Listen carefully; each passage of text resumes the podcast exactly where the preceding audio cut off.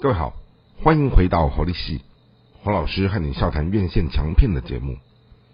今天和大家聊的这部作品是二零二三年的九月底十月初在台湾的院线档期上映的一个科幻动作悬疑片。那这一部科幻动作悬疑片，它的片名叫做《AI 创世者》。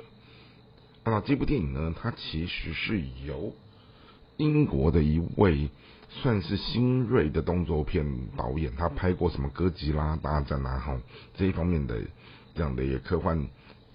文本的一位年轻导演叫盖瑞斯爱德华执导，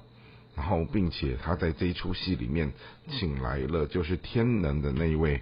黑人演员主角叫做约翰大卫华盛顿，啊一位华裔的女星陈静。以及日本的一个相当优秀的具国际辨识度的一个影帝，叫做渡边谦，好，然后几位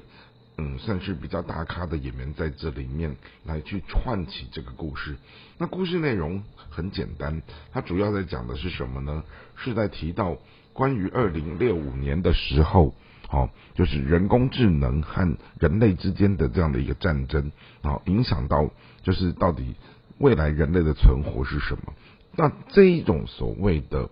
人类跟 AI 之间的战斗，哦，如此的文本，其实算是一个老梗，并且推演到后面的时候，它又是一个比较是属于哦，创造一个。孩童变成是一个救世主，那种类似像是那种灵童活佛的那样的一个身份的概念，那样的意象，哦，其实也是个老梗。总而言之，哦，在电影叙事的世界里面，它就是许多的旧的这样的一个所谓的东西跟新的东西，哦，穿插就交织在一起的时候，构成太阳下没有新鲜事的，哦，如此的这样的一个氛围，那。这里面唯独就是看到底导演他怎么样去创造一些新的一种嗯叙事的手法。好，那当然，我觉得这一位导演他很厉害的地方是，毕竟他是独立制片出身，好，他能够用很省很省的钱把东西拍的。好，有那种上亿的效果哈。据说这部戏只有用八千万美元来拍，但是拍到好那整个科幻的那一种场景，哦，仿佛是两三亿的东西堆叠出来的，哦，让人非常的惊艳。因此呢，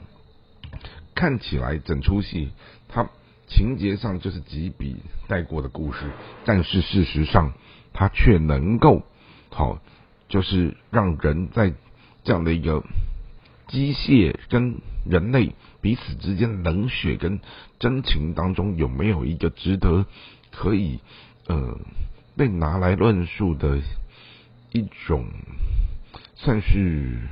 道德情感的东西？那这个部分呢，其实也是让人看完之后那有某种程度的深思。另外，呃，从一个帝国主义的概念去看的时候，你会发现到说，哦，美国的那一种强势那种作风，它其实慢慢的，哦也。随着导向到亚洲的概念来的时候，好，故事里面讲到西方世界要消灭 AI，但是好新亚洲东方世界他们却力挺 AI 跟人类的共存。于是这样的一个论述，它其实